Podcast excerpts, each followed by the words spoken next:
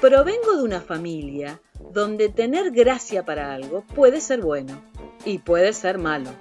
Soy Mariela Garolini. Vení, contame vos qué gracia tenés. ¿Viste esas mañanas donde uno duerme profundamente y de golpe suena el maldito despertador que te perfora los oídos y vos tenés ahí una resistencia porque no te querés levantar? Y eso me pasó hoy a la mañana.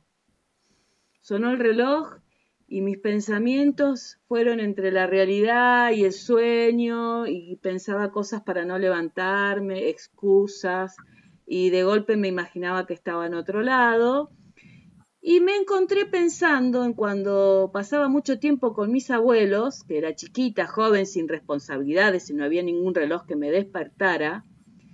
Entonces, aquellas mañanas donde me levantaba con mucha modorra y le decía a mi abuela, para seguir en la cama un rato más, abuela, ¿me contás cuando viniste de España en el barco?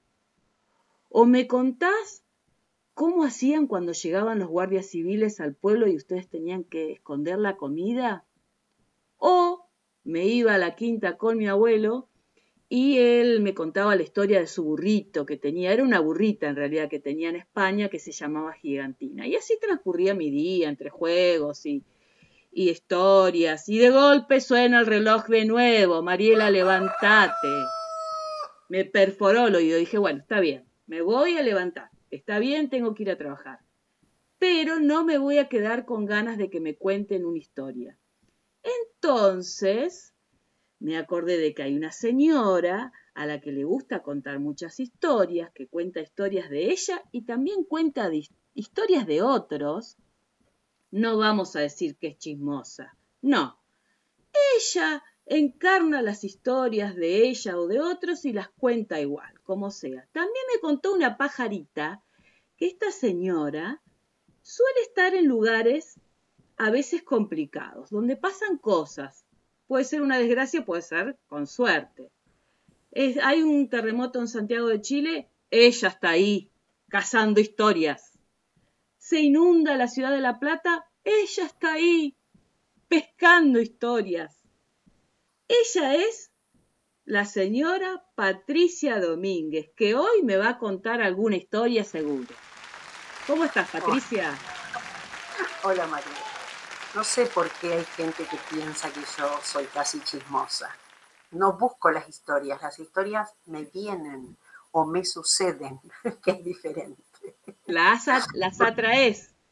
Claro. En realidad creo que que todos tenemos eh, una especie de atracción por las historias, porque todos vamos siendo tejidos en las cosas que nos van sucediendo.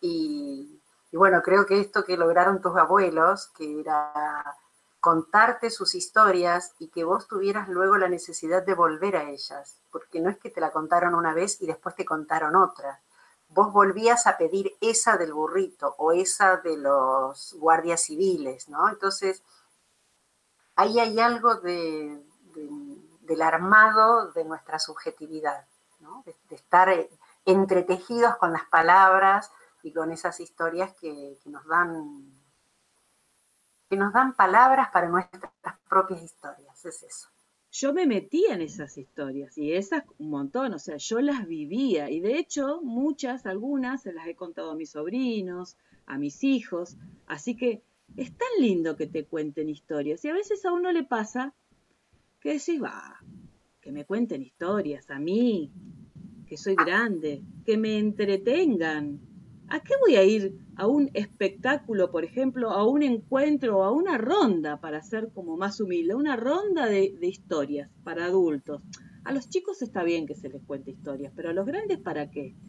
Y, creo que no es así, ¿no? Que está bueno que a uno le cuenten historias. Vos que sos una contadora nata de historias, me gustaría primero saber cómo es que empezaste con esto de las historias, tuyas y de otros, ¿no?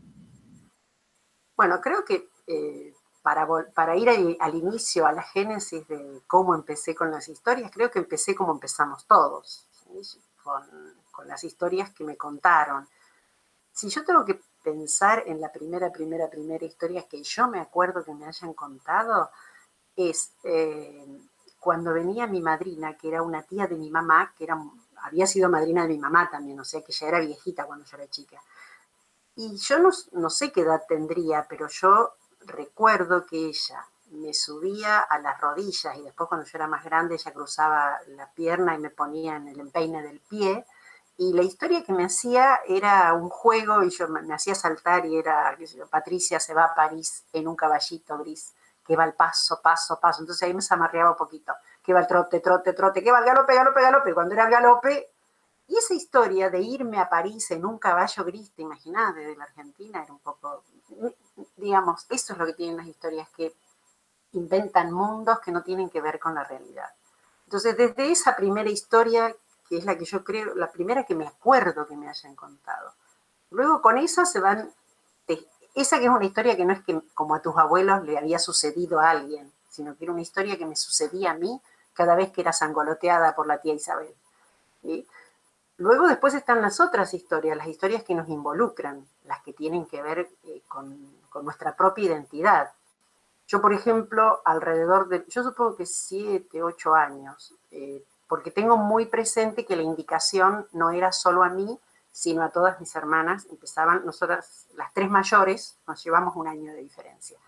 Empezaban las clases y la indicación era, acuérdense de pedir el certificado de escolaridad, pero acuérdense que papá no se llama Alberto. Chan. ¿Cómo se llama tu papá? Ah, ¿viste? Mi papá, hasta que yo tuve que ir a la escuela, se llamó Alberto. Mis primas le decían el Alberto, mis tías le decían el Alberto. Y mm, resulta que cuando mi papá tuvo que empezar a ir a la escuela, mi abuela lo fue a inscribir. Y cuando fue, mi abuelo era comisario del pueblo, así que mi abuela sería como todo un personaje también. Pero ambos eran analfabetos.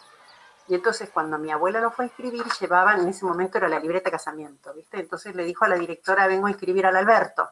Y la directora abre la libreta y le dice, acá no hay ningún Alberto. Sí, sí, el más chico, Alberto. No, dice, se llama Adán Hermes. Sorpresa. Entonces mi abuela fue corriendo a la comisaría a retarlo al viejo. ¿Qué nombre le pusiste al Alberto? Y el viejo ya se había olvidado. Y entonces ahí vino toda una discusión entre ellos, en el relato que me llega a mí, porque resulta que el abuelo lo había ido a inscribir a mi papá y cuando llegó allá le había puesto a Adán porque era el primer hombre y Hermes porque era el dios de la velocidad. y después llegó y se olvidó de contar eso. Y como él era analfabeto, nunca más lo leyeron. Bien, mi papá se enteró que tenía otro nombre en primer grado y yo más o menos en segundo me habré enterado, porque en primero no sé si yo pedía el certificado de escolaridad. Bueno, ves que son historias distintas, ¿no? Sí. Y Digamos, yo recién te contaba y te veía tu cara transportada a esa dirección de escuela, el escritorio grandote, ¿no? el sarmiento atrás, la bandera de ceremonias en un costado, porque creo que es esto lo que nos pasa a todos, no solo a los niños, y que a veces los adultos no nos damos ese permiso de eh, dejarnos entretener, o sea, tener entre tener entre manos, dejarnos tener entre manos, dejarnos tener entre historias, dejarnos tener entre palabras. Eh, poder explicarle a un adulto por qué sería interesante para él, valioso, lindo, entretenido ir a escuchar historias, más que una explicación, merece una historia, como esa que te dice de mi papá, que es verdad, ¿eh? Nosotros los adultos muchas veces caemos en esto de buscar la explicación a todo, porque no es la misma pregunta, la misma explicación que pide un niño cuando quiere saber algo que la que pedimos los adultos. Y a veces está aburrido eso, o sea, creo que, está bueno esto de poder relajarnos, eh, que ese momento que podemos compartir con amigos contando historias o escuchándolas, está bien, no nos suma la productividad económica, ni mucho menos, pero está bueno esto de como adulto relajarnos, jugar, que cosa que nos olvidamos los adultos de jugar. Entonces está bueno esto de escuchar historias, relajémonos, gocémoslas, este, esta capacidad que todavía podemos tener los adultos de transportarnos y simplemente disfrutar un momento. me gustaría, Patricia, que vos nos cuentes una historia, sin mayores explicaciones. Tengo ganas de que me cuentes una historia, como esas ganas que tenía hoy temprano a la mañana. ¿Tenés algo para mí? Sí. Em, voy a elegir entre una que no te voy a contar, así te ah. quedan las ganas y otro día me decís, ay, esa que no me contaste, porque eso también pasa cuando uno cuenta. Porque los, yo creo que hay una gran contadora de historias, que no sabemos, me parece que es un gran invento, pero está buenísimo, que fue Sherezada, esta mujer que durante las mil y una noches le contó historias al sultán y así salvó su vida y la vida de tantas otras mujeres. Eh, con esas historias fue aplacando la ira, pero además fue adentrándolo en un mundo maravilloso de historias populares. Pero de esas no te voy a contar ahora. Otro día, otro día en otro cumpleaños. Te voy a contar es eh, una de las historias que Marco Polo le contó al gran Chang eh, referidas a sus viajes. Eh, hay un, Marco Polo escribió su diario, bueno, Rustichello escribió el diario que Marco Polo le iba contando en la celda, pero esa es otra historia. y por suerte, Italo Calvino inventó las ciudades invisibles, que son las historias que Marco Polo le habría contado al Gran Khan y que en un punto en, diálogo con Sherezada son ciudades que tienen nombres de mujeres y hay ciudades que son sutiles, hay otras ciudades que él las, eh, las, llama como las ciudades y los ojos, las ciudades sutiles, y hay un grupo de ciudades que él agrupa en la categoría las ciudades y los trueques. A 80 millas de proa al viento maestral, el hombre llega a la ciudad de Eufemia, donde los mercaderes de siete naciones se reúnen en cada solsticio y cada equinoccio. La barca, que fondea con una carga de jengibre y algodón en rama, volverá a zarpar con la estiva llena de pistacho y semillas de amapola. Y la caravana, que acaba de descargar costales de nuez moscada y pasas de uva, rellena sus albardas para la vuelta con rollos de muselina dorada. Pero lo que impulsa a remontar ríos y atravesar desiertos para venir hasta aquí, no solo el trueque de mercancías que encuentras iguales en todos los bazares, dentro y fuera del imperio del Gran Khan, desparramadas a tus pies en las mismas esteras amarillas, a la sombra de las mismas cortinas espantamoscas, ofrecidas con las mismas engañosas rebajas de precio no solo a vender y a comprar se viene Eufemia, sino también porque de noche, junto a las hogueras que rodean el mercado, sentados sobre bolsas o barriles o tendidos sobre pilas de alfombras, a cada palabra que dice uno, como lobo, hermana, tesoro escondido, batalla, sarna, amantes, los otros Cuentan cada uno su historia de lobos, hermanas, tesoros, sarna, amantes, batallas.